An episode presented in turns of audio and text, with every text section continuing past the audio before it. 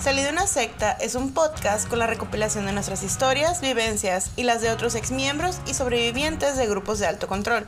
En cada episodio te contamos cómo fue nacer, crecer y eventualmente salir de ahí. Acompáñanos si quieres aprender más sobre sectas.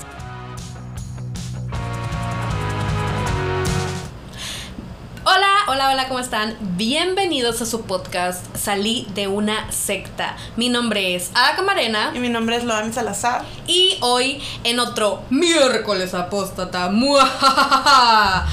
Hoy vamos a hablar de un tema muy interesante, como digo cada semana.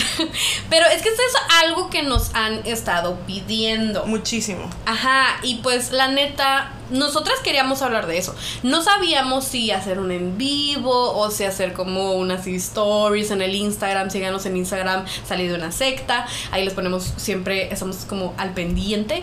Eh, no sabemos si hacer un episodio, pero llegamos a la conclusión de que hacer un episodio era lo mejor para que quedara aquí nuestros pensamientos acerca de este tema que pueden ver en el título. Pero pues les vamos a platicar de qué es. Eh, vamos a hablar acerca de el, pues, el documental. Serie como se- docuserie de Netflix sobre la iglesia, entre comillas, como que usamos el término iglesia muy como como al aire, porque la verdad es que es una secta, la secta fundamentalista de Jesucristo, de los santos de los últimos días, en español y en inglés vendría siendo la, bueno, no me acuerdo cómo se dice en inglés, como todo completo el nombre, pero las siglas son FLDS. Este, y de esta secta, ¿no? Como que todos, yo creo que todos, la- ya hemos visto muchos este documental, ah, para el punto de este día que estamos grabando. Sí. Am, pero pues bueno, si no lo has visto y no quieres spoilers, pues bueno, pues no lo... Ve a ver el documental Ajá. primero y regresas al episodio también. Escucha Sí. el episodio, por favor. Sí, El documental es Keep Sweet, Pray and Obey o Sé dócil, reza y obedece. Sí, am, y pues nos, nos pidieron muchísimo desde que salió. Así, salió y me empezaron a llegar mensajes, me empezaron a llegar poner comentarios en YouTube, así como en todas las redes sociales, en Twitter, en todos lados, como de que ya miraron el documental y yo no, no lo he visto, porque tardamos unos días en verlo nosotros, Sí. la verdad. Es que lo que pasa es que cuando salió el documental acababan de meter a la cárcel a Nazón Joaquín. De hecho, el día que se estrenó el documental fue el día que le dieron su, su sentencia a Nazón. Sí. Y nosotros estábamos como en un humor un poquito como bajoneado y Ujú. no teníamos ganas a lo mejor como de bajonearnos más. Sí. Um, y tardamos unos días, yo creo como una semana en, Ujú. en aventarnos el documental. Um, pero Qué bueno que nos esperamos, porque la verdad es que sí nos... O sea, sí nos movió, sí nos No, movió por mucho. dentro mucho. La verdad es que sí queríamos hacer este episodio así platicándoles, o sea, bien, bien, bien en el podcast, porque siento que tenemos mucho de qué hablar. Sí, va a ser un episodio más como con nuestras opiniones y con de alguna manera las comparaciones que existen entre esta secta de los mormones como fundamentalista y de la luz del mundo que es de donde nosotras salimos.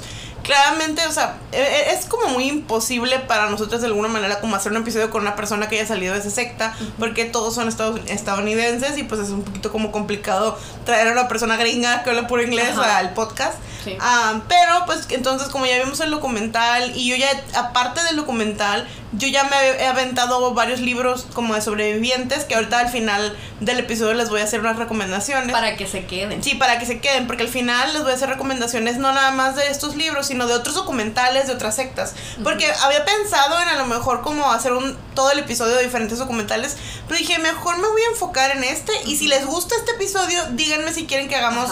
Como de otros documentales, podemos platicarles de Nexium, podemos platicarles, no sé, de... Hay, hay otro documental que estuvo muy padre que miré hace poco que se llama ah, La Colonia de Dignidad, que está en Oh, Netflix sí. súper padre también el todo lo que tiene que ver con la con es- ese esa secta y con el rollo del de la ¿cómo se dice? La, la dictadura que hubo en Chile que estuvo muy como ahí entrelazado ¿no? pues está muy padre pero si les gusta el episodio pues igual podemos seguir haciendo como a lo mejor una vez al mes un episodio de un documental para como estar teniendo como metiendo otras cosillas por ahí ¿no? Sí. pero bueno vamos a empezar con la como ¿qué, ¿de qué se trata el documental? Ajá. O sea, el documental narra las historias de sobrevivientes que salen de la secta de la, la iglesia de los santos de los últimos días, de los mormones. Y platican ellos ellas y ellos sus, sus historias y, y, se centra específicamente clara, en, claro en el hecho de que sufrieron de muchísimos tipos de abuso dentro de la secta, cuentan sus historias, cómo se mueven. Estos, por si ustedes no sabían, um, los mormones fundamentalistas son polígamos, o sea, ¿qué quiere decir esto? Que tienen muchas esposas. Los hombres este, tienen varias esposas, tienen, hay, por ejemplo, el líder, Warren, Warren Jeffs, que ahorita vamos a platicar un poquito más de ese viejo horrible, asqueroso, que esperemos que, se que esté sufriendo. Um, Spoiler, está en la cárcel. Ah, ah, Aquí, la primera similitud. Ajá, la primera similitud. este viejo tenía, dicen que alrededor de más de 70 esposas. Ah. una, de, una de ellas dicen que era su mamá. Ah, sí, era, bueno, no era su mamá, pero era una de las esposas de su papá. Ajá.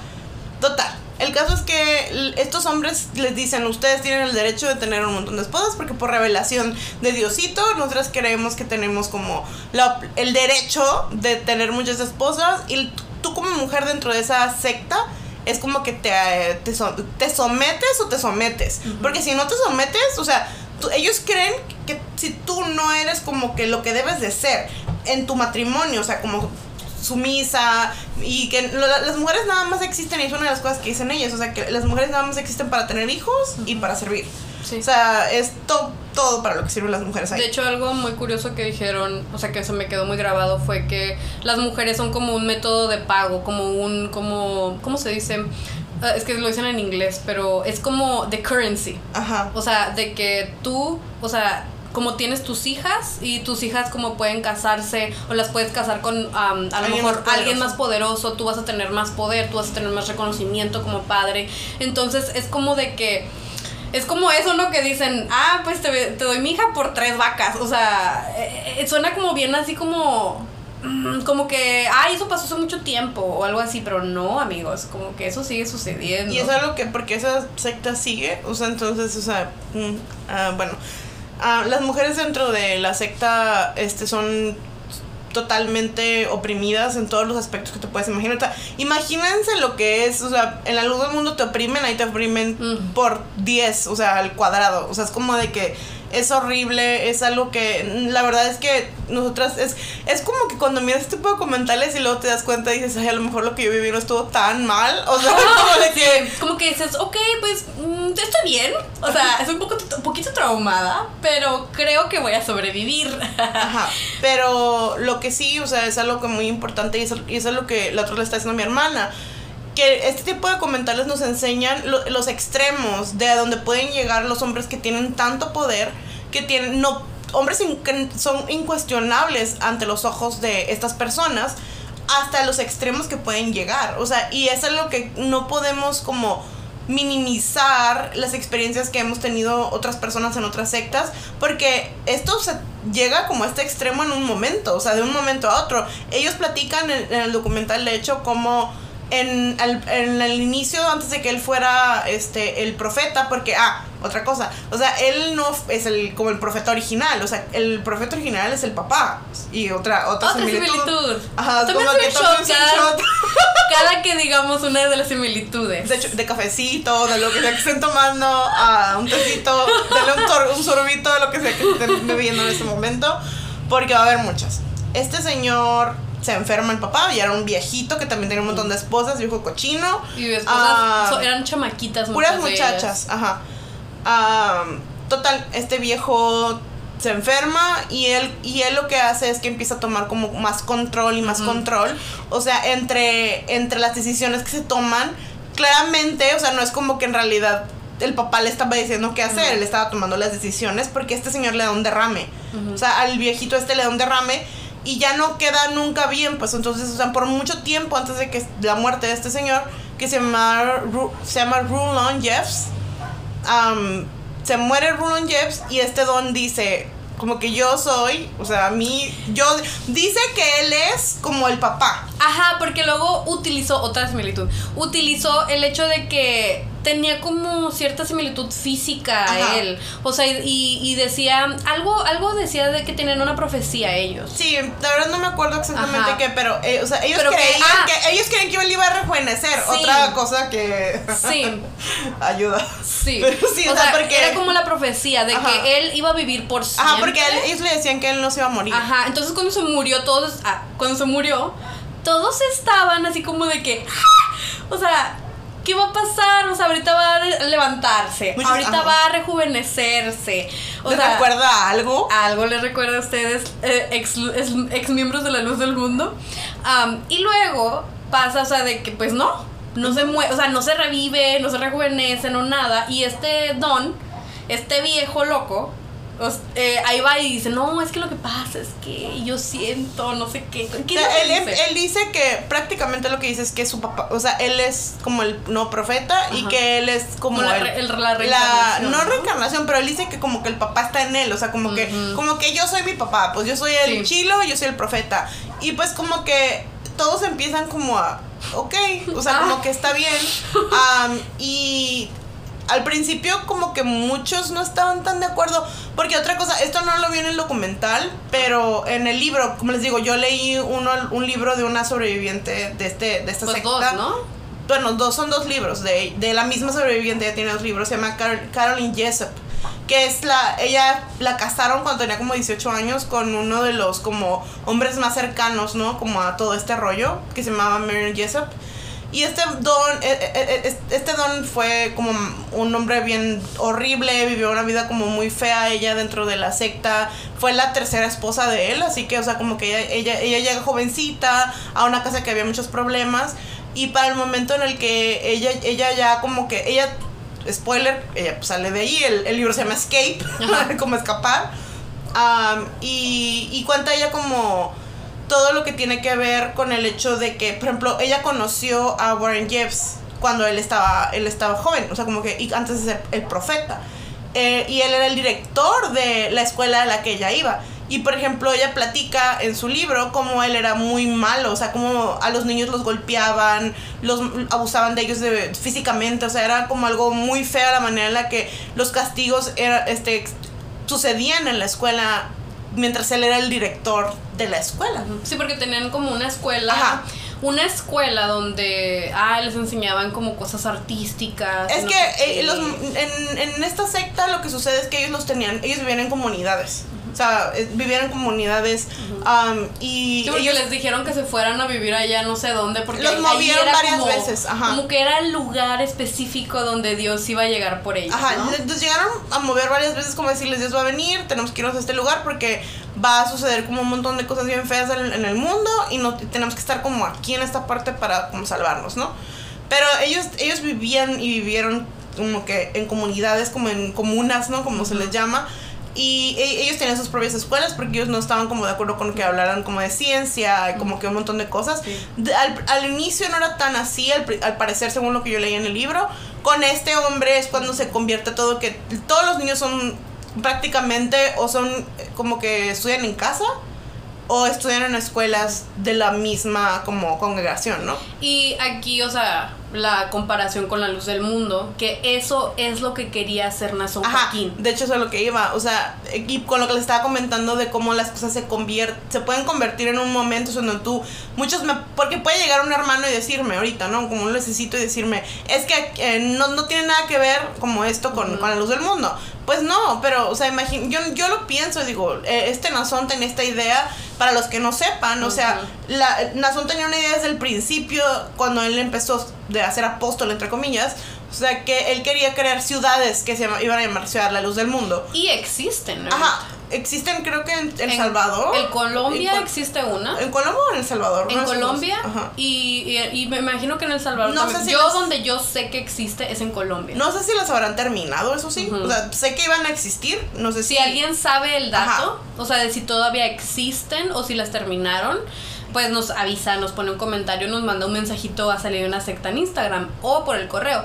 Pero, eh, o sea, imagínense el hecho de que él quería crear ciudades la luz del mundo. Aquí en Tijuana se iba a hacer una. Sí, de- En Tijuana, imagínense. Yo me acuerdo que fue cuando empezó todo ese rollo de lo del autoconsumo. Sí. Si tú fuiste parte de los del mundo en esa época, te vas a acordar. O sea, que era como de que si quieres cortarte el pelo, ve con un hermano. Si quieres que te arreglen el carro, ve con un hermano. Si quieres, o sea, todo, todo lo que tú hicieras. Sí. Todo el tipo de, como de contacto y de como de compras, todo, todo, todo, lo más que tú pudieras hacer que fuera con un hermano. Sí. Para mantener, ¿y esto por qué? Dirán ustedes, ¿acaso era para como hacer más como mejor economía dentro de la secta? No, era porque querían mantener a los hermanos como en el mismo círculo, Sí. porque es mientras menos contacto tengas con el mundo exterior y con las personas del mundo exterior, es muchísimo más fácil controlar a las personas, como que sectas one on one. Sí. Entonces, eh, este señor decía que tenía la idea de que crear, o sea, iban a hacer una ciudad en Atlanta. O sea, de hecho fue una de las cosas que no se lograron en su momento porque lo arrestaron. Pero me- yo me acuerdo que andaban como con eso de que querían que empezaron a limpiar la ciudad y empezaron como a hacer un montón de cosas como de, ah, pues nosotros somos como que súper buenos como que cristianos y Ciudadanos. ciudadanos Eh. y estamos ayudando porque querían que el, el gobierno les permitiera como que comprar un terreno gigantesco en donde este señor planeaba hacer una ciudad a la luz del mundo. ¿Qué iba a suceder en la ciudad a la luz del mundo? Pues iba a haber hospitales de la luz del mundo, escuelas, los hermanos iban a tener ahí sus casas, iba a haber todo. Ahí van a trabajar. todo lo que tú necesitaras iba a estar allí. Iba a ser una prácticamente una comuna muy grande en la que cual, no necesitarías en realidad salir, Salir. mucho. O sea, a lo mejor como que ibas a salir muy poco.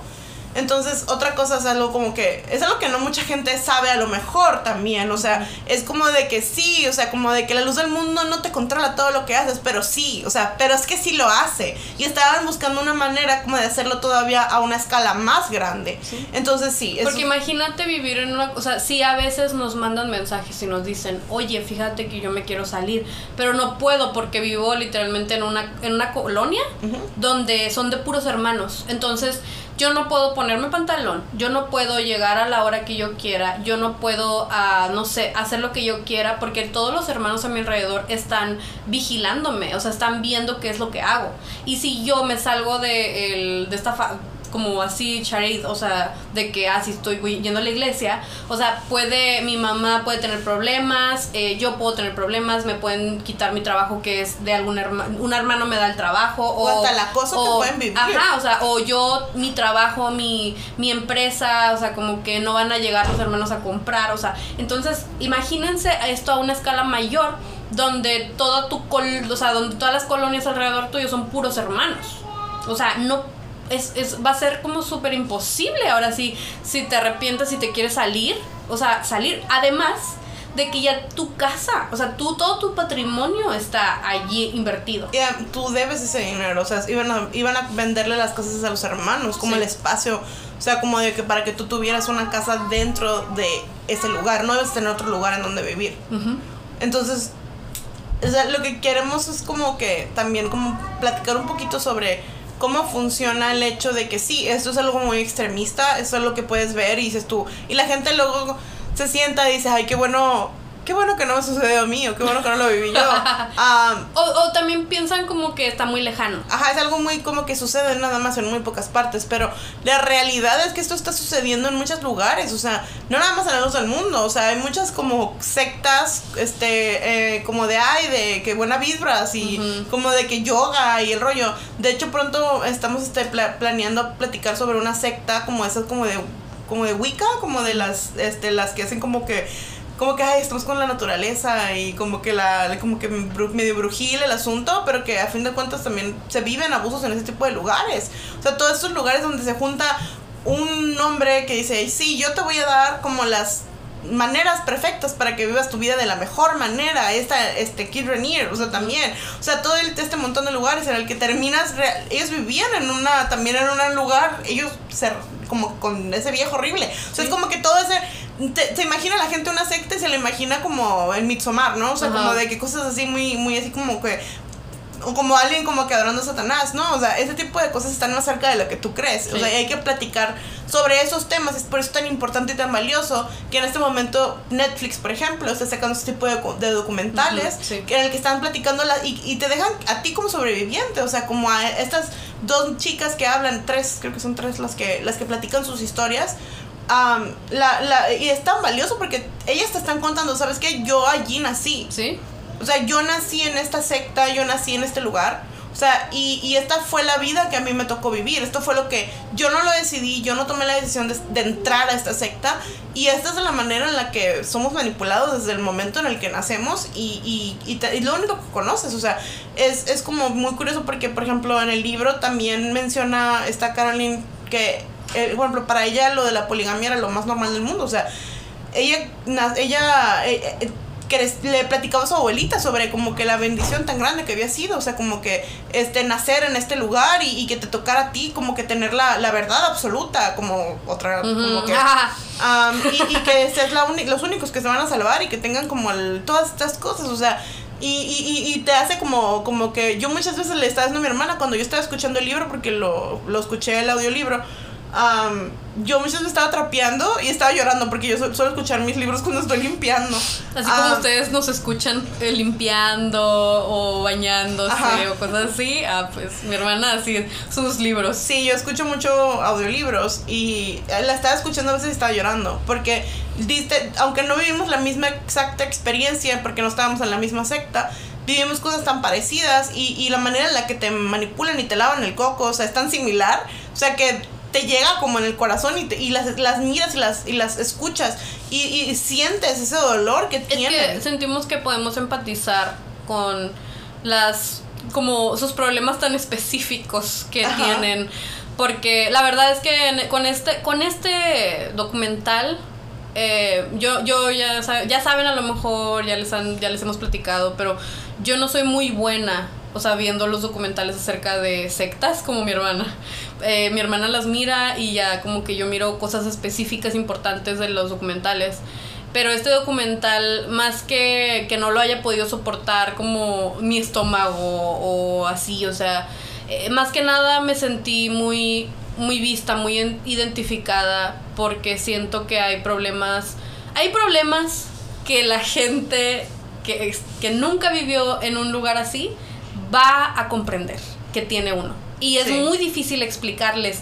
Y es muy difícil que digan, oh, ok, sí, yo te entiendo. Sé cómo se siente. Sé cómo se siente. O sea, no. Pueden empatizar. Ajá, o sea. Y ser hay, buena onda no, no, no. Hay mucha gente alrededor mía que es muy buena conmigo y me escucha y así dicen, no entiendo qué es lo que sucede contigo. O sea, no, no entiendo como esto. No lo he vivido, pero te, te, te escucho, ¿no? Y, pero cuando mires ese tipo de. Yo miré esa, ese documental y yo me quedé así como de que. mm, Entre triste, pero a la vez. Como de que, oye, o sea, ok. Quisiera- Como que tienes ganas de abrazarla. Sí, o sea, tengo ganas de que, oye, seamos amigas. Sí. Porque siento que no hay otra persona, otras muchas personas en el mundo que nos van a, a comprender como nosotras nos compren- comprenderíamos seguramente. Sí, es, es algo como que de verdad las escuchas hablar y, y sientes que escuchas, por ejemplo, siento que escucho a personas que yo conozco. Sí. O sea, estás escuchándolas decir las cosas que están diciendo y siento que estoy platicando con alguna amiga mía que me está platicando algo que yo puedo entender como perfectamente. Porque muchas veces no es que sea la misma exactamente creencia o regla, sino es la forma, es la manipulación que utilizaron para meterte la, la idea en la cabeza de que primero tú estabas haciéndolo por ti sola. Segundo, o sea, de que era una bendición. O sea, y era, es, no importa qué es lo que estás haciendo, no importa si es trabajo forzado, no importa si es abuso de algún tipo monetario o abuso sexual o, o el Espiritual. hecho o espiritual, o sea, no importa qué tipo de abuso sea. O sea, el hecho de cómo te lo implantan en tu cabeza para que tú lo hagas según esto con, por tu propia voluntad, hago unas comillas muy grandes en este momento, este es yo creo que en lo que nos sentimos muy identificadas. Y en la, como la sensación que se siente en la, en lo que tú puedes sentir en su voz, como de el duelo y las pérdidas y el, como el arrepentimiento y las ganas de como de decir es que quisiera poder regresar el tiempo y no vivir esto, o sea, y ser la misma persona que estoy hoy Sí. y decirme a mí misma, Ey. Corre, o sea, una de las cosas que menciona ella y que es otra cosa muy similar, o sea, es como pues pierdes todo, ¿no? Cuando te vas, o sea, y ella menciona como la, una de las chicas que, que, que creo que fue la primera que se, que se salió, am, ella dice que, que se como que dudaba, o sea, como que empezaba a pensar y, y, y, y como que decía, no, no, no, o sea, como que tenía miedo y de repente un día dijo, ¿y si me voy? Pero ¿qué voy a hacer si me voy? Dice, o sea, no, no tengo a dónde ir, o sea, no tengo qué hacer. O sea, y si yo no tenía idea que podías, por ejemplo, hablar a uno de esos lugares como de refugios para mujeres y te iban a ayudar. Dice, no tenía Sí. idea que eso era como algo que podía pasar. Y dice, cuenta como de repente un día se le prende el foco y le habla a un hermano suyo que había sido expulsado. Sí. Y le dice, y él le dice, sí, voy por ti. Y un día ella platica como el domingo era el día como con menos como seguridad. Ujú. Y, y, y el domingo en la mañana y como que todo el mundo anda en sus cosas religiosas. Entonces como que ese día decidió que se iba a ir y nada más un día agarró lo que traía puesto y vámonos de aquí. Y se fue, llegó su hermano por ella y, y escapó. O sea, y... Dice que se brincó una, una Ajá, barda. Sí, o sea, y que dice que miró como hacia atrás y dijo, es la última vez que voy a ver este lugar. Sí. O sea, y es.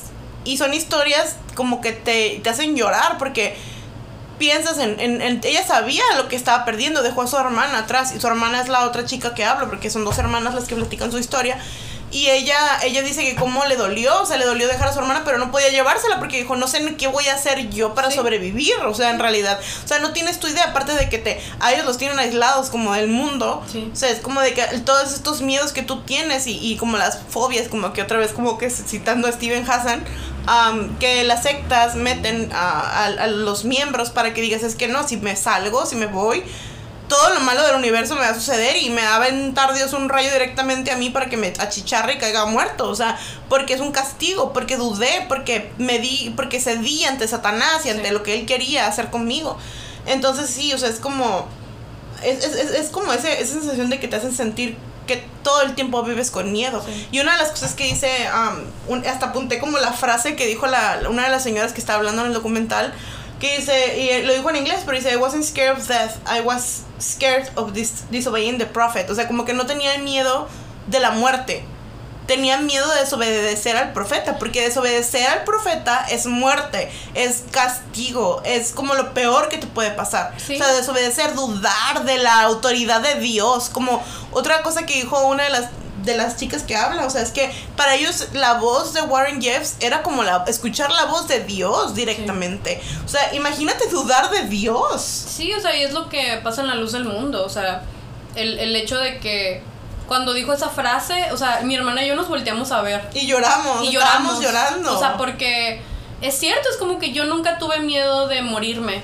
O sea, yo tuve miedo el día en que sabía que yo no creía en Nazón. O sea, porque se murió Samuel y yo seguí creyendo en Samuel Joaquín. O sea, pero el día en que yo me di cuenta de que nunca creía en Nazón Joaquín, o sea, que, que estuve como aware, o sea, de eso. O sea, e- ese día fue el, el, el día que tuve más miedo en mi vida. Da, da terror. Yo, yo les he platicado en, en otros podcasts. O sea, yo no creía en eso. Yo nunca creía en eso. Ni yo estaba consciente de eso. O sea, yo desde el inicio estuve consciente de eso. Y para mí fue algo que yo iba a la iglesia y me hincaba. Y yo lloraba y lloraba y lloraba. Y le decía, Dios mío, por favor. O sea, ayúdame a poder creer en Él. Porque yo estoy aquí. O sea, no me he ido yo me yo iba a las yo me acuerdo que me iba a la de nueve yo sola o sea todos los días me levantaba temprano y me iba a las de nueve y en, y en las tardes le decía a mi esposo vámonos a la oración porque yo estaba tratando como activamente todo el tiempo de creer en él porque lo miraba y no sentía nada bonito y lo único que quería era como que dejar de sentir estas cosas como negativas acerca de lo que se supone que debería ser el hombre de Dios y el miedo que te da el terror decir es que yo no creo. Sí. Cuando yo estuve embarazada, yo tuve muchos problemas en mi embarazo. Fue un embarazo que me terminé en el hospital varias veces, en el que casi este, nos morimos mi hija y yo. Y muchas veces yo dentro de mi miedo y dentro de mi culpa y de, de que yo sabía que yo no creía en él, yo decía es que Dios me está castigando. O sea, y fue un embarazo, pa- yo, o sea, yo, una de las cosas que más lamento de no haberme salido antes fue que durante todo mi embarazo yo tuve miedo. Porque yo casi, o sea, casi me muero varias veces. Y, entre, y en el terror de que yo no nada más era yo me voy a morir y yo me voy a condenar. Es el terror de que voy a condenar a mi hija porque yo porque no creo. Y si tú no crees, tus hijos se mueren y se condenan. O sea, es, es que Dios te va a castigar con lo que más quieres, como te dicen muchas veces. O sea, ese miedo, ese terror, o sea, y, y cuando ellas platican, o sea, y ves a otras personas platicar y, y decir las cosas como que con ese miedo, o sea, con ese terror, o sea, se me hace como, se me enchina el cuero porque digo, es que yo sé lo que se siente eso, yo sé lo que se siente temer por tu vida, temer por la vida de tus hijos simplemente porque no crees que ese hombre es de Dios. Simplemente porque no crees que eso está, que algo de lo que está sucediendo a tu alrededor está bien. Sí, sí, porque yo me acuerdo cuando me di cuenta que no creía en él y yo todavía vivía en, la otra, en otra ciudad, no vivía contigo. Y me acuerdo que yo igual, o sea, todo, todos los días iba a la iglesia y, me, y, y me, se me acababan los ojos de llorar. De decirle, por favor, Dios, hazme creer en el apóstol de Dios. Porque yo no quiero, no quiero condenarme. O sea, yo estoy aquí. Igual lo mismo que dijiste, de hecho, o sea, cuando lo dijiste dije, no puede ser que decíamos lo mismo. O sea, yo todavía estoy aquí. O sea, yo, yo estoy haciendo mi esfuerzo, estoy viniendo, hago, tengo obras. O sea, no, ayúdame, o sea, ayúdame por favor. Yo estaba... Una ayudita, Dios, por yo favor. Yo llegué a un punto en que yo me frustré con Dios, o sea, y, y mi frustración con Dios eh, ha cambiado ha cambiado, pero, o sea, sigue, sigo estando frustrada y enojada con Dios. Pero en ese momento estaba más frustrada con Dios porque yo sentía de verdad, o sea, oye, tú me tienes que ayudar, ¿no? Y yo me acuerdo que le decía a Dios, o sea, es algo que nunca he dicho en el podcast, o sea, pero yo me acuerdo que yo le decía a Dios, ayúdame a creer, o sea, y aunque yo no crea, no me dejes salirme de aquí porque aquí es, hay salvación. Aunque no crea, aunque yo no quiera, aunque yo te diga que ya no quiero. O sea, imagínate, o sea, el control mental que existe, o sea, de que tú tienes tanto miedo, tienes tan, así, temes por tu vida, o sea, de de que dice, sí, me voy a morir, whatever, como me muera, pero que, o sea, cuando ya esté ya, ya, con Dios y que me mande al infierno y quién sabe qué va a pasar, o sea, el dolor que voy a vivir, o sea, no quiero.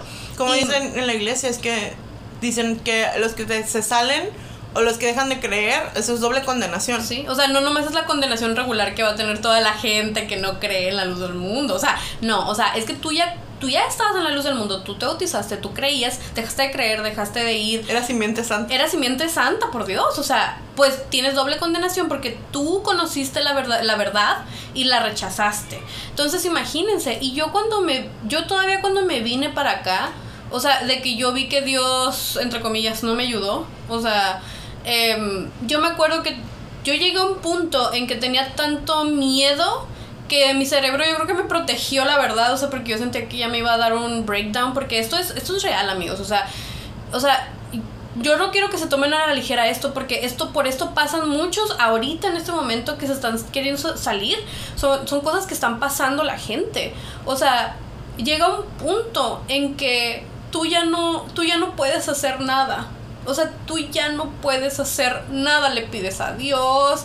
O sea, y, estás, y es que estás pidiéndole algo que no tiene sentido, pues, o sea, porque tu, tu cuerpo, tu mente te está diciendo algo está mal.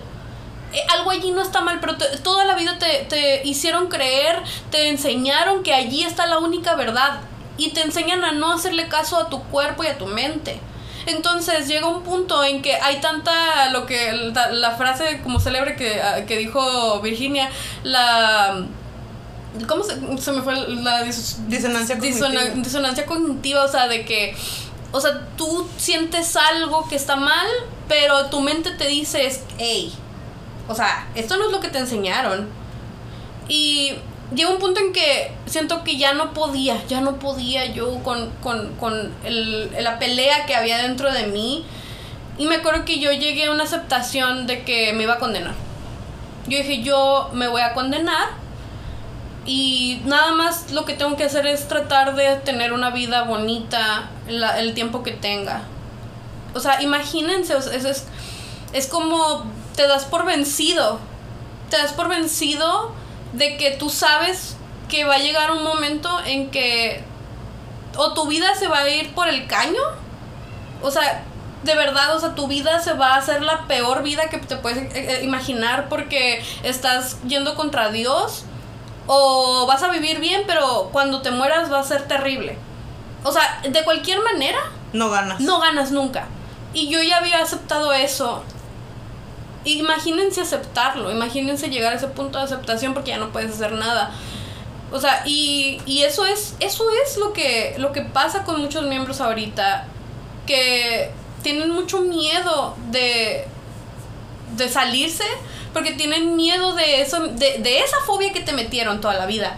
De que te vas, te va a ir mal. De cualquier manera te va a ir mal porque no estás obedeciendo a lo que te enseñamos toda la vida. que no es nada bueno, que no está bien.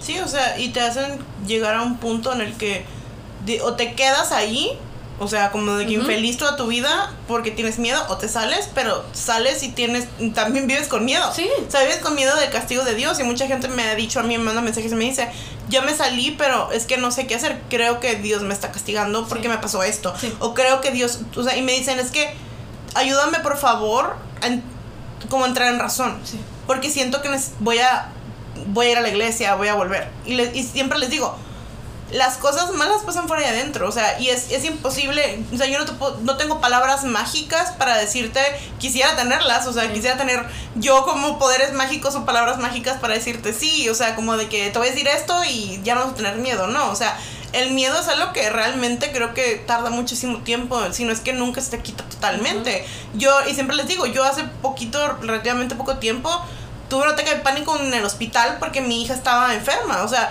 y es como de que Dios me está castigando, como les digo, ese pensamiento está tan grabado en tu cabeza y en tu cerebro que es imposible, creo, como deshacerte de él al 100% porque es trauma. Sí. Es trauma que sí vamos sanando y siempre les digo por eso, o sea, como que hay que sanar, o sea, hay que buscar maneras, encontrar la manera que sea necesaria, lo que esté en tus manos para lograrlo, sí. Sí. Yo sé que no todos ten- ten- tienen acceso a terapia y claramente por eso yo no suelo decirles vayan a terapia, o sea, porque pues siento que es medio como que Ah. como que sin sentido como de la realidad de las personas. Pero, o sea, si no si puedes ir a terapia, ve a terapia. Y si no puedes ir a terapia, siempre les digo, hay podcast, hay este libros eh, gratis en el internet. Yo les tengo en el, en el Instagram un, un highlight que se llama libros. Y ahí viene un link directo a una biblioteca que estoy llenando poco a poco de libros en PDF que tienen como muchas ayudas para este tipo de cosas. Por eso siempre les digo, tenemos que sanar, pero no quiere decir, como siempre les decimos también, sanar no es lineal. No. Ah, va a haber veces que vas a estar súper arriba, vas a decir, wow, qué bien me siento, o sea, como que ya no, o sea, nada, no me afecta, o ya como que estoy súper bien. Y va a haber días en los que vas a estar hasta abajo y vas a estar como que llorando y pensando, a lo mejor, hay veces que yo pienso, o sea, imagínense, yo que siempre les digo que como que no creo en, en el, no, no adoro a Dios, ni busco a Dios, ni nada. Hay veces que digo, extraño orar. O sea, extraño, lo extraño, extraño poderme cuando me siento muy mal, muy triste, así como que estoy, estoy cuando estoy en un punto así de desesperación, hincarme y deshacer, sacarlo todo y, y y sentir que Dios me está ayudando. O sea, y, se- y, y es como momentos en los que estás hasta abajo, que sientes que ya no puedes más y que Sí. quisieras salir y, y, y como que salir corriendo y, y salir corriendo al templo y que te conforte la idea de que estás en el lugar, el único Correcto. lugar correcto, el único lugar con la verdad. Sí. Um, entonces, creo que esto es algo muy importante de hablar y, y de ver y que la gente lo, lo vea. Que la gente, por ejemplo, a nosotros nos escuchan, pero ves a estas personas, estas chicas, estas mujeres fabulosas y valientes que yo les estaba mirando y dije, qué mujeres tan fregonas. O sea, con que una de ellas, o sea, en el documental ella platica cómo a ella la casan con un como primo segundo de ella, algo así. Am, ella tenía como, como 14, 13, 14 Creo que años. Era primo, pero. no era su primo, era su, primo. No sé si primo hermano, pero era como primo de ella. Sí, A fin de cuentas familia. sí. Am, y, y porque en esta secta lo que hacen es que las casan, o sea, el, el líder decide con quién te vas a casar. O sea, él es el que decide con quién te vas a casar y le dice, te vas a casar con fulanito, ella no quería, ella era, era una niña, 13 Tenía años. Am, y el- ahí hay otra muchacha de las que habla, platican como las, de, de si se te vas a casar con fulanito Sí. y se las llevan a un lugar que se llama Caliente en Nevada, donde al parecer como que está un poquito más, como que sueltita la, como la ley, como en casos de, como de matrimonio infantil, guess. Ujú.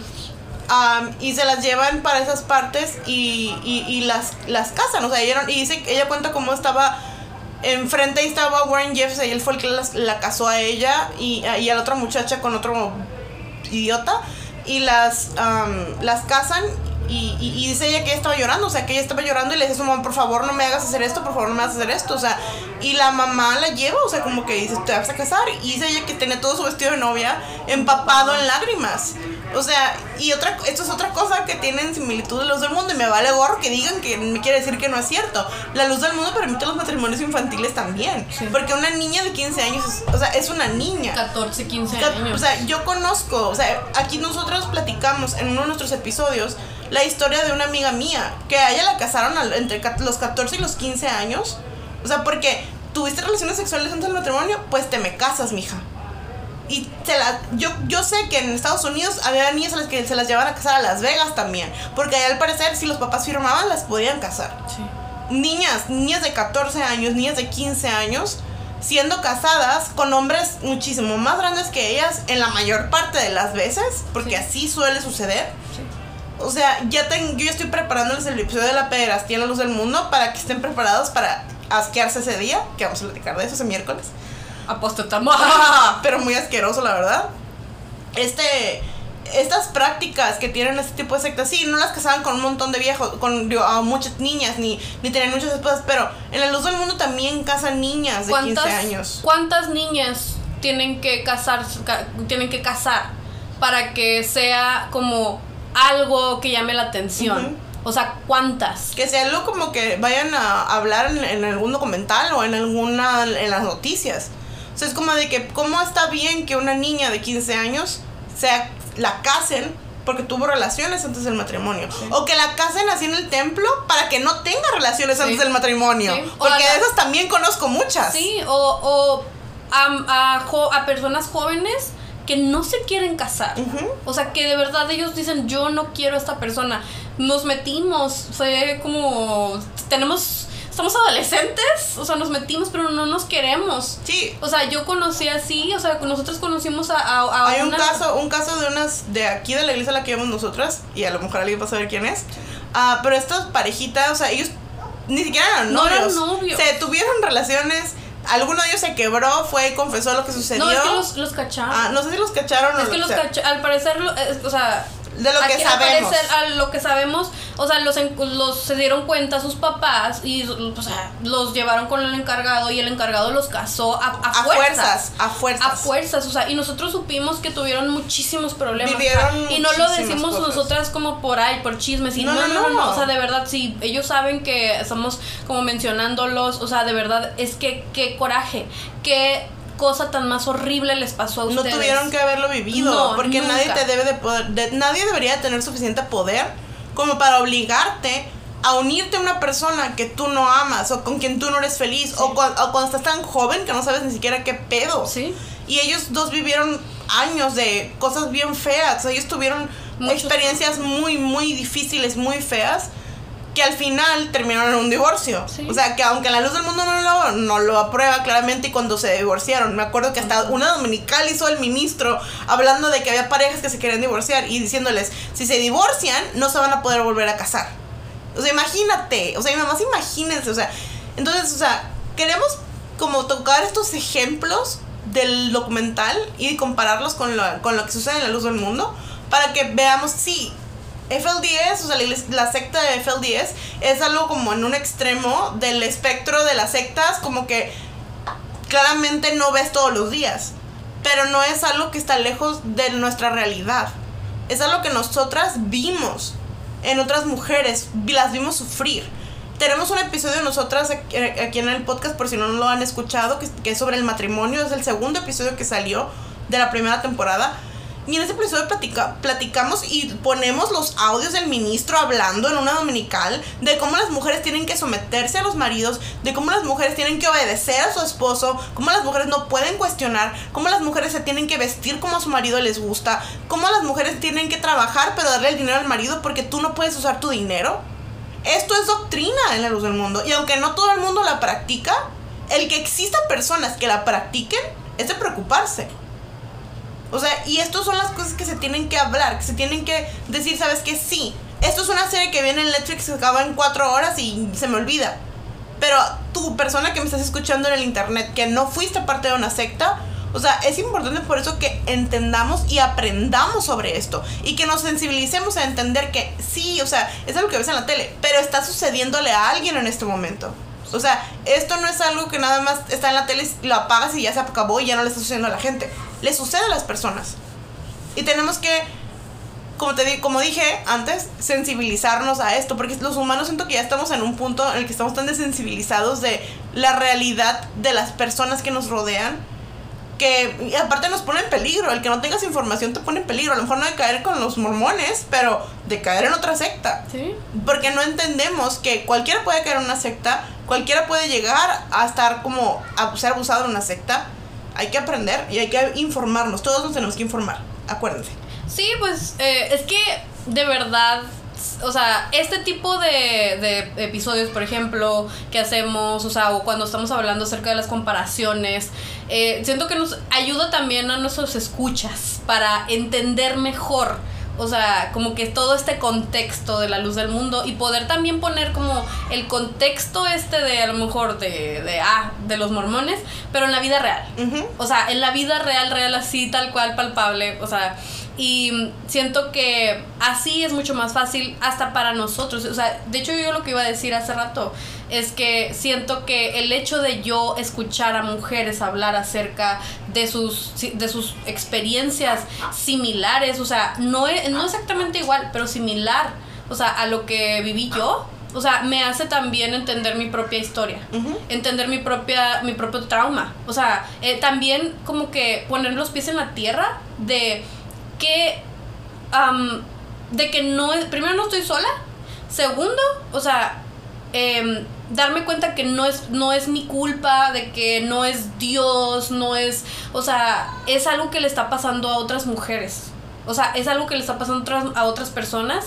O sea, de que mi situación no es algo especial, de que Dios no me está castigando a mí exactamente, sino que hay muchas como congregaciones o muchos grupos que hacen cosas similares a las personas. Entonces siento que es como bien súper importante. Eh, por ejemplo, o sea, para volver como a lo de, a lo de estos como líderes, o sea, y lo de que son muy similares las historias, o sea, es que de verdad, o sea, yo cuando lo estaba mirando dije, wow, o sea, no puedo creer, como que me, hasta me medio reí, o sea, porque hagan de cuenta que este señor cuando se murió el, el, el, papá. Ah, pues, o sea, eh, fue como algo muy similar. Y luego todas las fotos de la foto que sale como que cuando se murió, que estaban todas las esposas, todos se fueron de blanco. Y ya como que este señor como que subió al poder y uy, sí, yo soy el, el machilo y no sé qué, que la la la, ¿no? O sea, pero, o sea, Luego fue cuando empezó como a cambiar todo. Y eso mismo pasó cuando subió a Ajá, él cambió, empezó a cambiar la situación, como las, como cosas que ellos hacían, les empezó a decir, ya no se puede poner rojo. Las mujeres tenían que andar ahora empezar, empezar a andar con sus vestidos como de las de la pradera, así como que todas cubiertas. Ajá, porque antes no lo hacían. Ajá, andaban con ropa cubierta, como modestas, o sea, se cubrían, pero por ejemplo podían traer pantalón, porque andaban cubiertas, o sea, pero fue cuando él empezó, empezó a cambiar como lo de la ropa de las mujeres, cómo se iban a peinar, empezó a cambiar ciertas cosas que pueden escuchar, ya no pueden escuchar música, creo que si no me equivoco, cosas, todo tipo de cosas. Sí, ya no podían escuchar música, no podían ver la tele, no podían, o sea, y fue cuando empezó, empezaron a recluirlos más. No pueden ir al cine, no pueden hacer todo ese tipo de cosas, ¿no? Y este, y, bien, y luego otra cosa como muy curiosa que notamos también fue que tenían fotos de los líderes también. O sea, como que otra cosa. Ay, es que no. No, y la música. La música. Oh. Se me enchinó el cuero cuando empecé a escuchar que empezaron a cantar como con las tonaditas de algunos cantos que se cantan en la luz del mundo. Como el que el de Firme hacia adelante, huestes de la fe. Pero con letras que tenían que ver con su líder. O sea, como que con el líder hablando de los. Ah, igual que en la luz del mundo. canciones o himnos que hablaran directamente del líder, de su poder, de su de lo bonito que es, de lo, o sea, de lo feliz es que lo hacen, o sea, como que... Y yo así como que, o sea, no sé, o sea, se me revolvió el estómago, o sea, fue algo así como de que estás viendo cómo hacen exactamente lo mismo. Sí, porque en la luz del mundo hay muchos cantos, o sea, los de elección, ¿no? Ya tenemos un episodio de los cantos para, que, lo vayan y lo escuchen este, búsquenlo, aquí va a estar, por aquí, no estoy muy lejos, para que, porque tenemos de verdad, o sea, como de que están, estábamos impresionadas, estábamos impresionadas. Y otra cosa es porque los mormones también se rigen al parecer por la revelación, la revelación que Dios le da a su profeta, en este caso la luz del mundo, el apóstol, pero a fin de cuentas es lo mismo, o sea, como de que para ellos, o sea, lo más importante y como que por lo que ellos se rigen es por lo que habla el profeta, o en este caso, lo que habla el apóstol. Porque la luz del mundo no sigue la Biblia, sigue lo que dice el apóstol. Ajá. Ah, Prueba está de que Nazón dijo que la letra era muerta y que la única palabra de Dios era la revelación divina que venía a través de él. Así es. Hay, un, hay un audio en el YouTube. Sí, o sea. De hecho, Si, los, si lo encuentro, se los pongo en el Instagram. Para que nos vean los Vayan y síganos en Instagram, salí de una secta para que vayan y pues ahí siempre les ponemos cada cuando sucede cada episodio siempre ponemos como de que ay, o sea, mi hermana pone así como de que uy, sí, como que esto y aquello acerca Como de que algún tipo como de si les pongo como recursos o links o lo que sea, pues van a estar los miércoles, o sea, en el Instagram. Sí. Ah, otra cosa es como que el- todo el machismo y la misoginia, o sea, es como de que es horrible. O sea, como la manera, como les digo, en el episodio del matrimonio, ahí viene como los audios y todo, como, la info- el- como los recibos de verdad de lo que dicen en la luz del mundo acerca de las mujeres. Y una de las cosas es como que tú tienes que cuidar a los hijos, tú tienes Sí. que limpiar, tú tienes que hacer todo, tú eres la que te tienes que encargar. Si trabajas, ok, pero acá son más progresivos, entre comillas, y las dejan trabajar. Aja. Pero pues es otra manera de esclavitud, a fin de cuentas, para las mujeres. Sí. Ah, pero al mismo tiempo, como de que tienes tú que hacer todo en la casa. Sí. O sea, y todo el, y, el hecho de que se, los abusos que viven las mujeres dentro de estas instituciones son completamente ignorados. O sea, por ejemplo, una de las chicas platicaba cómo a ella la violaba el que era su esposo y cómo sufrió, o sea, cosas horrorosas, horrorosas que no voy a mencionar. Pero eh, ella fue con directamente con Warren Jeffs, o sea, y, y le dice, me está pasando esto, esto y esto. Pero lo, lo que me dio mucha tristeza como así, o sea, y que me hizo sentirme como de que, wow, o sea, me siento como así tan identificada, fue que ella dijo, es que yo veía a Warren Jeff y a toda la organización como un lugar seguro, como un lugar donde él era la persona más buena de este mundo, más santa, todo esto.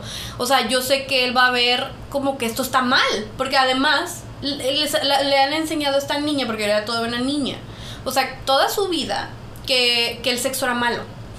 O sea, y que le decían que no tiene, que era algo sucio y que no se tenía que hacer.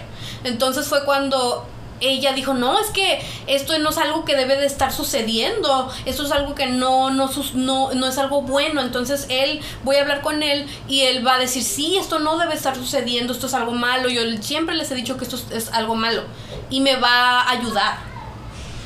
Y ella platica como este Warren Jeffs le, le dice que tiene, o sea, que ella tiene como que, ah, como, no me acuerdo cómo, cuál es la frase que dice, pero como que tiene que estar como segura y como seguir lo que dice su priest, the priest, your priesthood head, creo que es algo- lo que, la, la manera en la que ellos mencionan a los hombres, o sea, como que dice que es tu la, como la cabeza, pues, Ajá. o sea, como hablando como en términos los mundanos, este, como que es como tu cabeza, como tu, lo que tienes que como que tú seguir. Sí. O sea, y no puedes como que tú decir nada, es lo que tú tienes que prácticamente deja que te haga lo que quiera. Sí. O sea, porque es tu trabajo como mujer, o sea, como que hacer lo que él te diga, no importa que sea. Sí.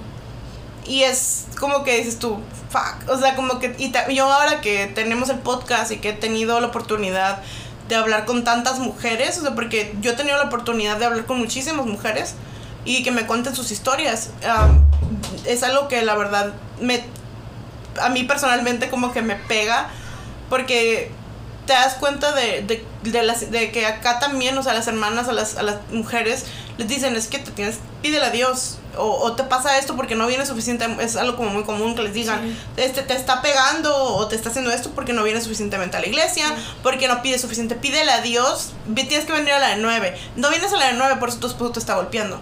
No estás suficientemente pidiéndole a Dios para que Dios ayude a tu familia. O tu esposo te está engañando porque no viene suficiente a la iglesia. O bla, bla, bla. Lo que tú quieres es tu culpa. Tú tienes la culpa. Y tú tienes que... O no estás haciendo... A, a una amiga mía la, que- con la que les conté en otro episodio su historia. Ella comentaba cómo le decían que no... Que la golpeaba y que tenían problemas porque no tenían suficiente sexo porque vivían en la casa con los suegros. Entonces, era eso, o sea, tenía que ser que no tenía suficientemente sexo y por eso la golpeaba hasta dejarla tirada en el piso. O sea, hasta dejarla literalmente en emergencias. O sea, entonces, otra vez, como que ya no siento que llega un punto en el que ya no puede uno como aligerar ese tipo de cosas. Pero pues son cosas que suceden en, en, en este tipo de lugares en el que las mujeres no tienen ningún tipo como de derecho realmente. O sea, tú no tienes voz, no tienes voto y no me importa. Y ya puede llegar cualquier mujer a decir, yo sí, bla- me da gusto Ay, que a ti no te pega tu marido. Sí. O sea, felicidades, debería de ser lo normal, no debería ser lo que sucede y que se escucha y que tú sabes que sucede, pero como a ti no te pasa, tú crees que es universal tu experiencia. O sea, eso es lo que yo he tenido que leer, que escuchar de las propias voces de mujeres que han tenido experiencias horribles con hombres que casi las matan. O sea, así, o sea, hombres de la luz del mundo, miembros, que casi las matan y que nada más de la única manera que han logrado escapar es saliendo de ahí. Porque, si van con el ministro les dicen que no se pueden ir. O sea, si tú vas con el ministro dicen no te puedes ir, no puedes dejar a tu marido. Tienes que pedirle a Dios. Tienes que venir más a la iglesia. Y esa es la única pinche. Y no puedes ir a la policía. Porque, porque esto entristece al apóstol de Dios. Porque esto es tu culpa, no es culpa del varón de Dios, no es culpa de la iglesia, es culpa tuya, tuya nada más, ni siquiera es de tu marido, es tu culpa. O sea, y para mí este tema es algo como, como, que me, así, o sea, como que es muy importante para mí que sepan y que la gente entienda que esto sucede y que sigue sucediendo. O sea, no porque Nazón esté en la cárcel, estas cosas dejan de pasar. No porque Nazón esté, los daños que a estar en la cárcel, quiere decir que todos estos abusos, no nada más los abusos sexuales, todos los demás tipos de abusos siguen sucediendo todos los días dentro de la institución. Y las mujeres siguen siendo pisoteadas, siguen siendo maltratadas, siguen siendo, les quitan sus derechos, los más básicos, que para ti son lo, más normal del mundo. Poder tomar, levantarte un día y irte a trabajar. Poder levantarte un día y decir, ¿sabes qué? Me voy a poner, me voy a tomar unas pinches pastillas para no tener hijos. Esas cosas las mujeres ahí en luz del mundo, muchas no tienen esas oportunidades de decidir. No tienen la oportunidad de ni siquiera pensar por ellas mismas. O sea, y es tan importante por eso que, como otra vez repito, y lo voy a repetir mucho en este episodio, o sea que cuando veamos estos documentales, en este documental o en el futuro, lo que sea que tú veas sobre este tipo de instituciones, te acuerdes que no son mujeres que están por allá bien lejos, que tú no, no tienes ni idea, son mujeres cercanas a ti probablemente. En algún momento de tu vida te has topado con una persona que ha estado en una secta y más probablemente te has topado con una mujer que está en una secta. Y esas mujeres sufren abusos todos los días. A lo mejor no las golpean sus maridos, pero ah, cómo las maltratan psicológicamente. A lo mejor no las, no, las, no les pegan y no las violan, pero no pueden decidir sobre sus cuerpos, no pueden decidir sobre sus vidas. Entonces, a lo mejor me alargué un poquito en este punto, porque creo que es muy importante que entendamos la importancia de, este, de, de que se cuenten estas historias, para que nosotros nos informemos y aprendamos y, y, podamos alzar la voz en contra de estas instituciones. O sea, que no quede nada más en el documental que viste. Ok, si tú ves que esta persona está contando su historia, muy bien, ahora infórmate un poquito más al respecto. Aprendamos más para que a lo mejor, si tú ves a una persona que está viviendo una situación así, a lo mejor en tu escuela, ahora, la luz del mundo, las mujeres van a la escuela. Van al trabajo. Van a trabajar, o sea, no, no están encerradas en una comuna como los mormones, o sea, van a la escuela. Las, las, mujeres testigos de Jehová, las ves en la calle, te van y llegan a tu casa. O sea, hay muchísimas iglesias, que, sectas cristianas por allí que les dicen que si, de, que si, uff, que si duda van a irse al infierno, que, y las mantienen como en un control tan, tan como que agarrado así, o sea, que es, es, imposible que salgan. O sea, a lo mejor tú conoces alguna que está dudando, a lo mejor tú le puedes dar algún tipo de información. Más, y más que nada, siento que es muy importante explicarles a las mujeres qué es el abuso. Porque me ha tocado ya mucho, o sea, no nomás del abuso sexual o abuso así doméstico, o sea, de, de abuso de muchas cosas que suceden en las iglesias, en, las sectas o en las iglesias, en las instituciones religiosas. O sea, de que dicen, no, es que esto no es abuso, es que esto es mi ayuda que yo doy, esto es algo que yo, yo, o sea, les hacen creer, no, les hacen creer que muchos de los abusos que viven son bendiciones, son o, decisiones. Son, o son decisiones, o son cosas normales, o sea, imagínate una mujer que toda su vida a lo mejor vio a que a su madre la golpeaban, pues porque, ay, porque no era suficientemente santa. Y luego se la casaron o se casó muy chica. Y eso es lo que le está pasando en este momento. Y es su, su normalidad. O sea, ella no sabe que está viviendo abuso. Ella no sabe que eso es abuso, que no debe de suceder y que están violando sus derechos humanos. Y las personas a su alrededor se quedan calladas. Sí, o sea, nosotras de primera mano sabemos cómo se quedan callados, o sea, cómo no hacen nada, cómo ven a su propia, sus propias familiares sufrir abuso doméstico todos los días, aún embarazadas, aún teniendo problemas de salud y no hacen nada. Y saben que, o sea, si ustedes conocen a una mujer ah, de algún tipo de estas instituciones que, que se, saben que vive algún tipo de abuso, explíquenles de alguna manera qué, qué es el abuso o, o que, que, no sé, que no debe ser normal, que debe ser normal en una relación. Me, me acuerdo mucho cómo me explicó una vez, eh, cuando eh, explicamos lo del violentómetro.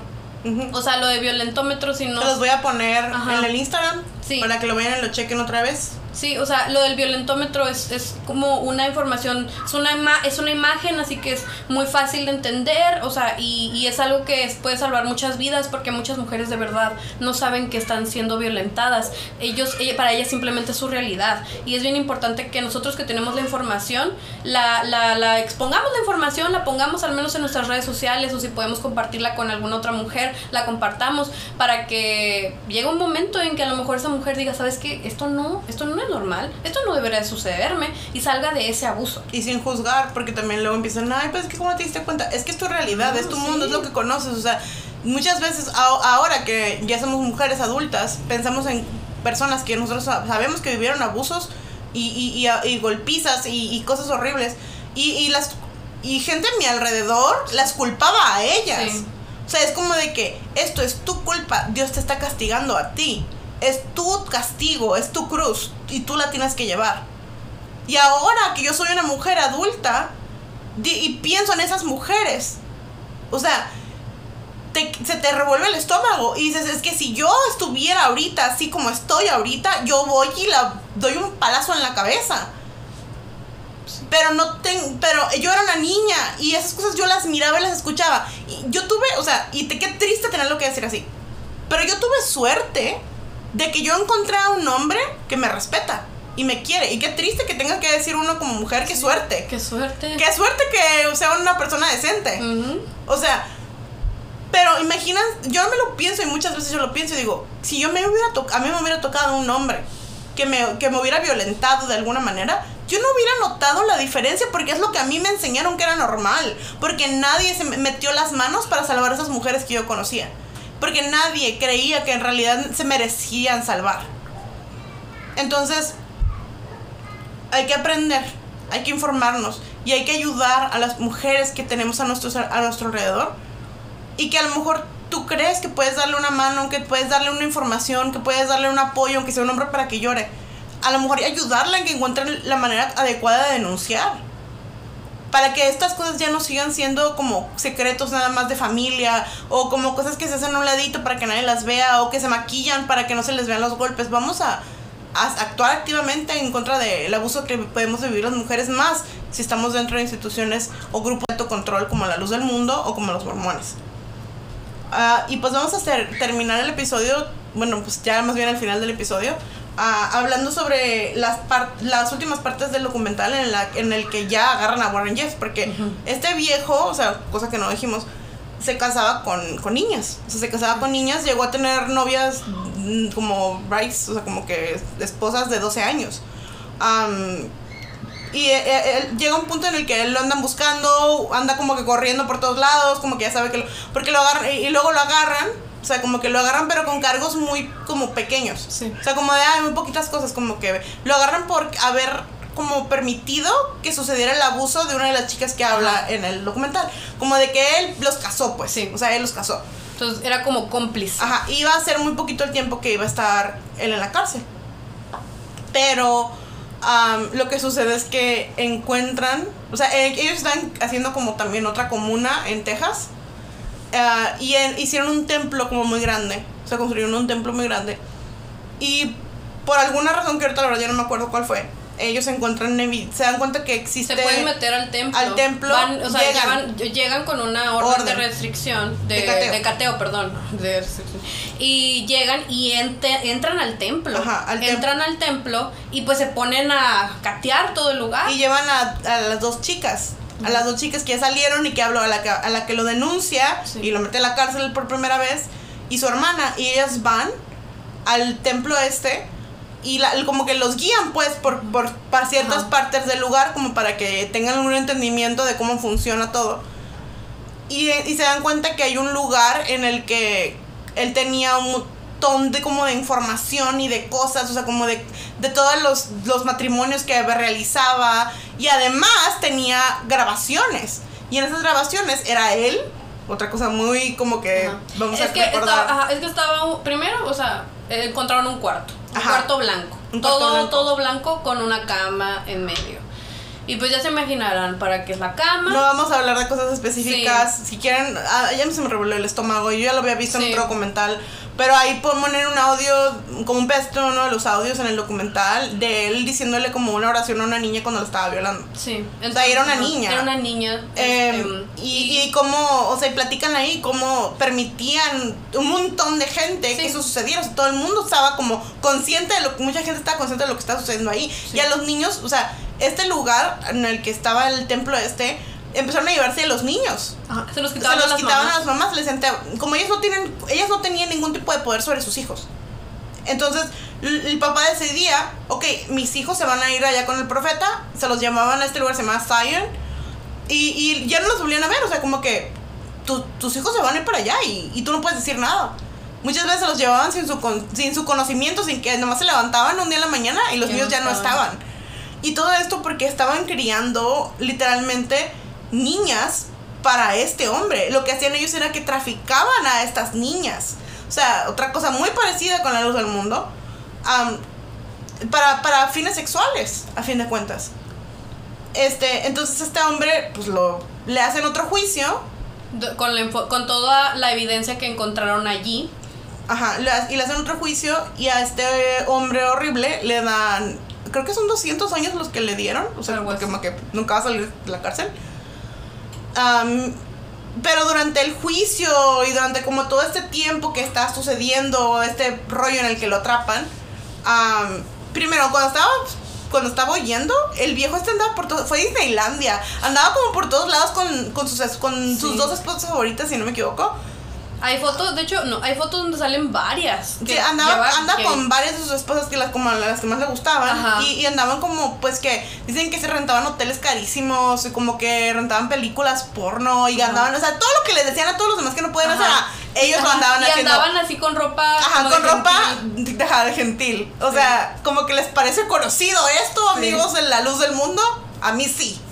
Total, que cuando ya lo agarran, lo meten en la cárcel, lo condenan y, y- y en todo el proceso del juicio les dicen a los hermanos prácticamente lo mismo que les decían a Sí. del mundo, como que él era inocente, que eran pura- que como a ellos les enseñan que el gobierno está en contra de Mm. como de ellos y de y que todo el mundo está en contra de ellos y que bla bla bla. Ah, bueno, pues muy parecido acá a lo que le dicen que el gobierno de Estados Unidos que estaba como en contra de Conspirando. conspirando en contra de Nason. Ah, bueno, pues lo mismo. Así lo mismo, nada más quítale el cambio el nombre al líder, Sí. como que un gringo, ¿no? Ah, total. Lo, me- le dicen a, a la gente todo este tipo de cosas. Estas, a las chicas estas las tenían hasta que andar cuidando a las, a las que lo denunciaron. Y luego después como que porque decían, es que yo tengo miedo de que llegue un loco y me mate. O sea, como Sí. que uno de estos locos llegue y me mate. Sí. Ah, está, está bien como, me río porque te quedas así como que bien impresionada de las similitudes, o sea, Sí. de lo igualito que es la manera en la que manejaron todo el... Aparte ellos estaban encerrados, no tenían tele, no tenían, como que no era como que pueden buscar qué es lo que hizo Warren Jeffs, o sea, Sí. ellos no tenían idea de lo que estaba Y sucediendo. muchos no todavía no tienen idea de Ajá, lo que hizo. mucha de la gente que está ahí, o sea, eh, y, y, y, pues a fin de cuentas él termina encarcelado y, y él sigue dirigiendo igual, sigue dirigiendo la secta Sí, desde la cárcel, o sea, él sigue dirigiendo todo desde la cárcel, o sea, y siguen ellos pues creyendo que él, pues él es inocente, o sea, que él no es malo y que él no hizo nada de eso, a fin de cuentas tristemente, pues, am, como les digo, es- esas personas de verdad no tienen acceso como, no nada más es como mental ya el, el- como el control, sino es realmente ellos no tienen acceso al internet o al, a las noticias. Am, ellos nada más, pues, les, el viejo este les manda, creo que habla como por llama, les llaman por Sí. teléfono. Llam- les llaman por teléfono o lo graban como que hablando. Y, y este y pues es- siguen como lo que les siguen diciendo. O sea la verdad yo creo que mencionaron que no saben ni siquiera cuántas personas realmente todavía están allí pues. O sea después de que sucediera toda esta situación. Sí, porque después de eso mucha gente se fue, se salió. Y, y es cuando, cuando sucede, no sé si quieres decir otra cosa, pero es cuando sale como lo del final, que nos hizo, nos hizo como, como Oh, sí, o sea, es que hay un montón de cosas que decir, pero pues miren, mejor vean el documental si no lo han Sí. visto. Eh, al final, cómo sale una de las que habla de las, de las, de las sobrevivientes y se va, o sea, que ella se va, ¿no? Pues se da cuenta ella de todo lo que sucedió, ella, a, a ella le toca ir por sus hijas a uno de los como de les quitan a todos los niños, llega como el CPS, ¿no? Y, y les y les sí, sí, CPS, ¿no? Child Protective, Protective Services. Um, y ella le tocó ir por sus niñas, que ya tenía años sin ver a las niñas, las niñas no la reconocían, ¿no? Pero pues bueno, ya va por las niñas y decide salirse, ¿no? O sea, decide irse y cuenta cómo ella va, como que renta un camión para meter pues todas sus cosas para podérselas llevar. Y dice que de repente como que van en la carretera y se abren las puertas del camión. Cuando iban saliendo apenas de allí, o sea, de, de ese lugar, o sea, de, de, donde están los mormones, o sea, iban apenas saliendo como ya a carretera y el, el, camión, las puertas de atrás se abrieron y se empezaron a salir todos sus vestidos, todas sus cosas, o sea, pero, o sea, imagínense, eran puras como ropa y cosas que utilizaba allí, allí adentro de la secta. Y dice que empezó a ver cómo todo empezó a volar y cómo todo se empezó a quedar así como en el, en el pavimento, ¿no? Y que se le hizo como que sí, o sea, era como lo, algo que tenía que pasar porque quería empezar desde cero. Ajá, sí, yo, nosotros estaba así, agua sobbing, o sea, como que estaba como poco tendido porque es que es real, o sea, el hecho de que te, cuando, o sea, nosotras, lo bueno, eh, que no tuvimos que como escapar, salir corriendo, brincar bardas para poder salir de la luz del mundo.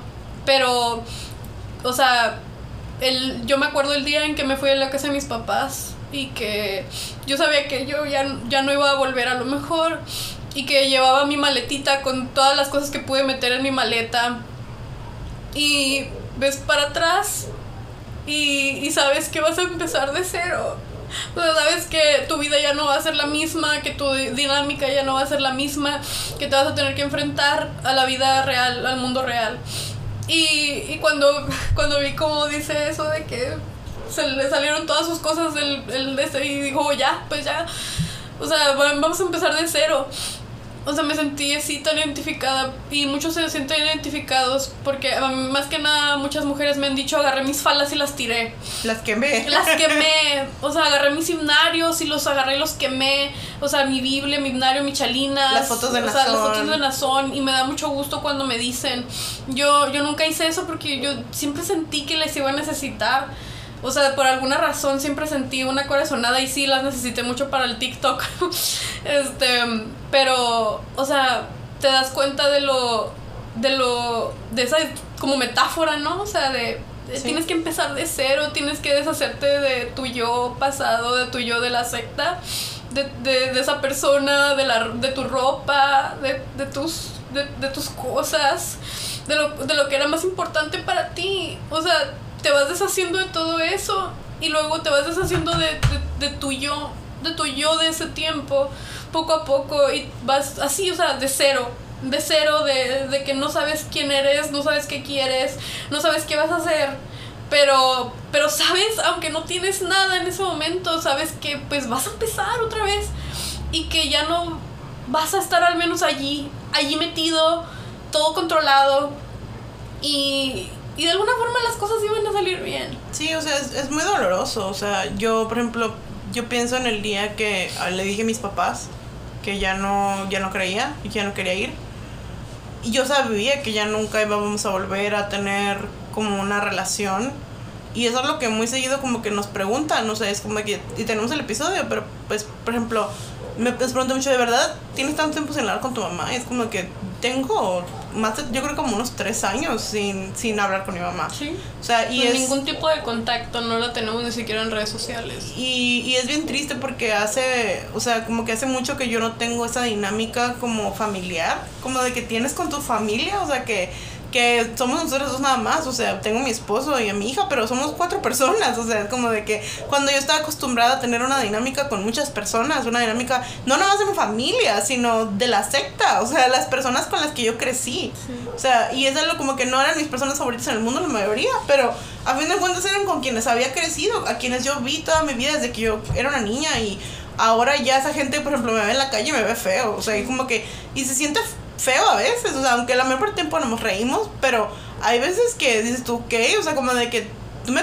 tú, no sé, por ejemplo, si ves a la hermana que te cuida cuando estabas niña con los niños, o sea, como de que es, yo quería mucho a esa hermana, o sea, es como que Y es como que te ven y te ven y o te voltean la cara o simplemente te ignoran, no como que no te conocen. Y es como de que, o sea, tú me cuidaste por años, o sea, y o ves a alguien que, que querías mucho y que ahora ya te ve y quiere como que desaparecer o desaparecerte a ti, o sea, y es, es, es triste. La verdad es que perder todo lo que pierdes es, sí vale la pena porque ganas libertad y ganas como la oportunidad de hacer una vida que siempre les digo, como dice un amigo mío, o sea, como uno de mis mejores amigos, o sea, que dice, yo no me construyo, yo me tengo que construir. O sea, y, y es como de que te construyes desde cero, de, de, nada, de lo que de lo que queda de esa parte de ti que es cero, o sea, que ya no quieres nada de yo ya no quiero nada con esa versión de mí. Porque esa versión de mí estaba triste, estaba confundida, estaba enojada, estaba llena de prejuicios y de ideas que no van con la persona que soy hoy. Y aunque me duele mucho, a veces como que pensar y verme, veo mis fotos de, en aquel entonces y digo, es que te mirabas triste, es que te mirabas como gris, o sea, eh, eh, había como una manera, como un tinte de, de como de mucha tristeza y, y como frustración, o sea, dentro de ti, de esa persona, y tú lo sabes porque tú estabas ahí. Pero ahora ya puedes decir, ¿sabes qué? O sea, como que me quité, me quitaron mucho y tuve que perder. Y como esta señora vio volar, ella vio volar sus cosas, ah, yo vi como la relación con mi mamá se, se, se quebró. Yo vi como tuve que hacer de mis cumpleaños algo chiquito. Um, como tuve que... Como las navidades somos nada más nosotros. Como cosas especiales que estabas acostumbradas a compartir. Antes los años nuevos los pasábamos en, en o sea, algo bien así, o sea, el año nuevo lo pasabas entre mucha gente y, y comías y te reías y, y como que tenías un, un, propósito en ese momento de, de, la vida, un lugar en donde estar um, y ahora no, no, o sea, no tengo un lugar en donde estar y está bien porque yo sé que estoy mejor así, pero a fin de cuentas es ver cómo todo eso se va volando, se desaparece y te quedas tú. Tú nada más este, teniendo que levantar como los poquitos pedacitos que te quedan y construir algo nuevo, o sea, construir algo diferente que es, es, es muy bonito verlo, o sea, es, muy, es, es bien bonito. Es satisfactorio. Y es satisfactorio, pero al mismo tiempo de a veces duele, o sea... Es trabajo, es, es, es y, mucho trabajo, es cansado. Ajá, llega, ya hay puntos en el que quisiera a veces como descansar y quisiera detenerme y quisiera um, no tener que pensar en eso, no tener, pero es, es imposible, ¿saben? O sea, y, y somos, o sea, y otra cosa, hace ratito miré um, que Isela puso un, un, este, una frase muy bonita y como algo muy bonito que sentí como que, que siento que es bonito mencionar en este momento que eres más que la, por ejemplo, yo que la Loami que sale una secta. Soy la, no sé, soy la, la Loami que es un podcast, o soy la Loami que es mamá, soy la Loami que le gusta que le gustan los desayunos o que tiene o que es buena amiga o que le gusta cierta música o, o sea soy más que eso. Y eso también es bueno a veces recordarlo. O sea que somos mucho más que esa persona que dejamos atrás.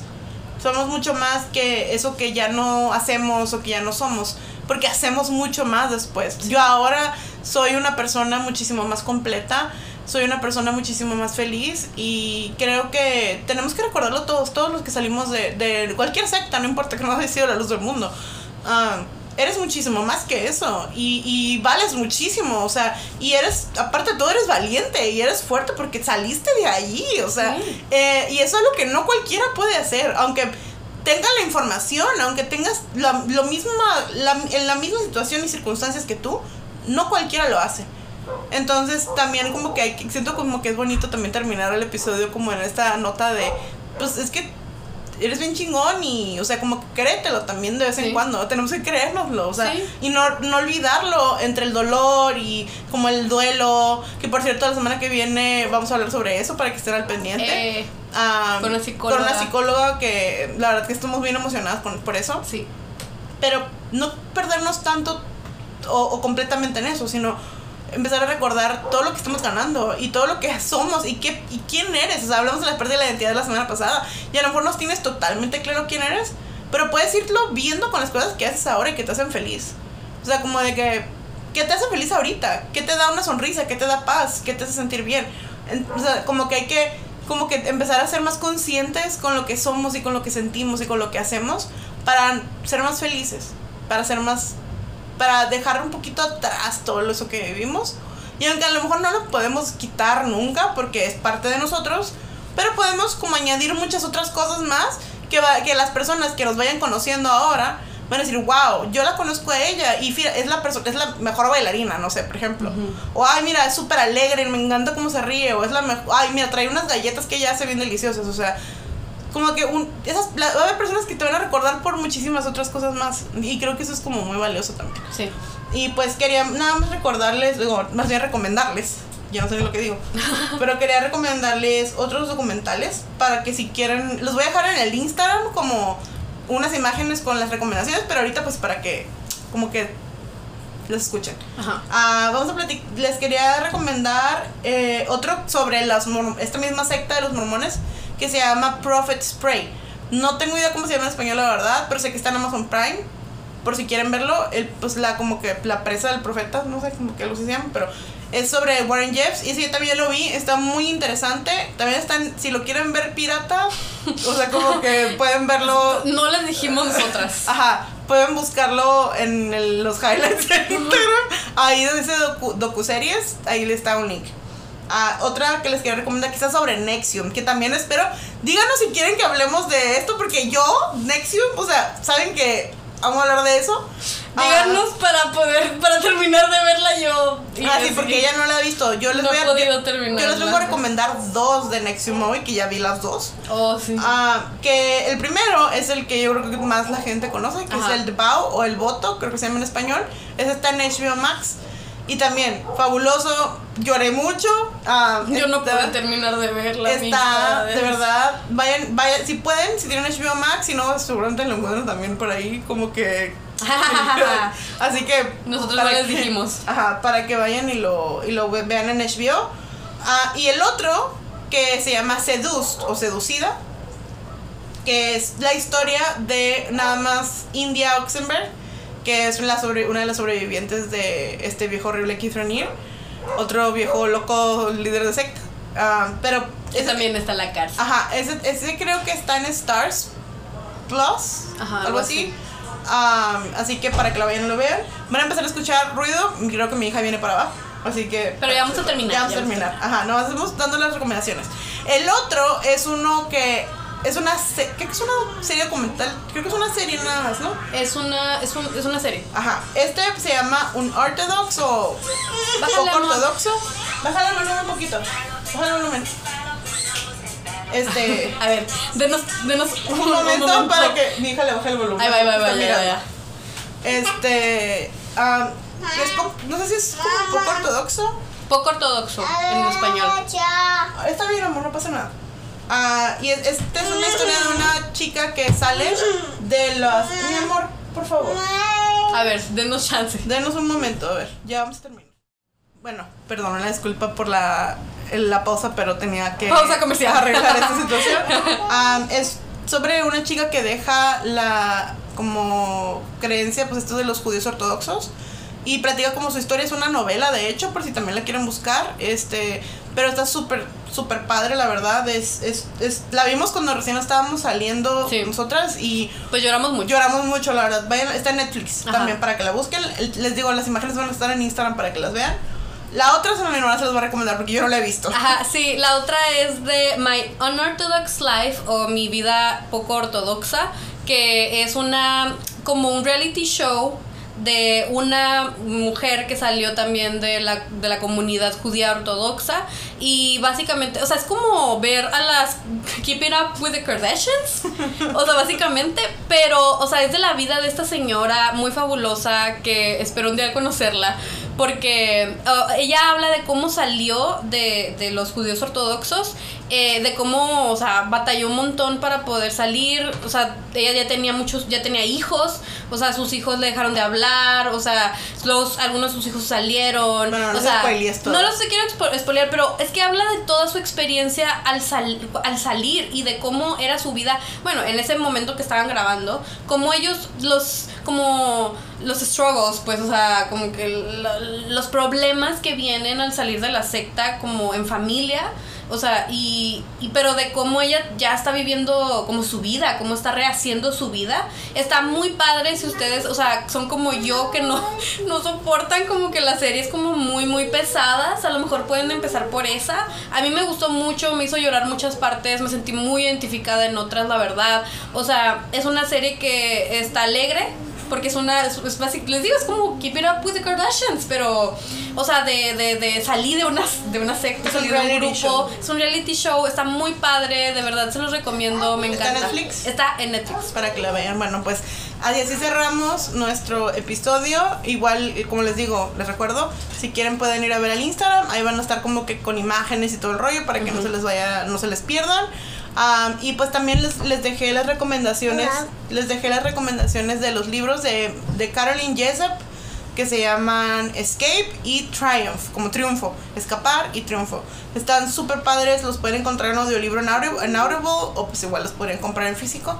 Pero pues bueno, queríamos terminar este episodio diciéndoles que los queremos mucho, gracias por escucharnos y pues si quieren saber, ya saben, más episodios así, díganos. Sí, pues amigos, sí. Pues ya saben amigos, ya entendimos que la luz del mundo es una secta. Esperemos que ya lo hayan comprendido a este punto de también- la tercera temporada de la salida de una secta. Y que también los mormones Ajá, también los mormones eh, y más que nada los fundamentalistas son una secta. Pues hasta la próxima, los queremos mucho. Bye. Bye.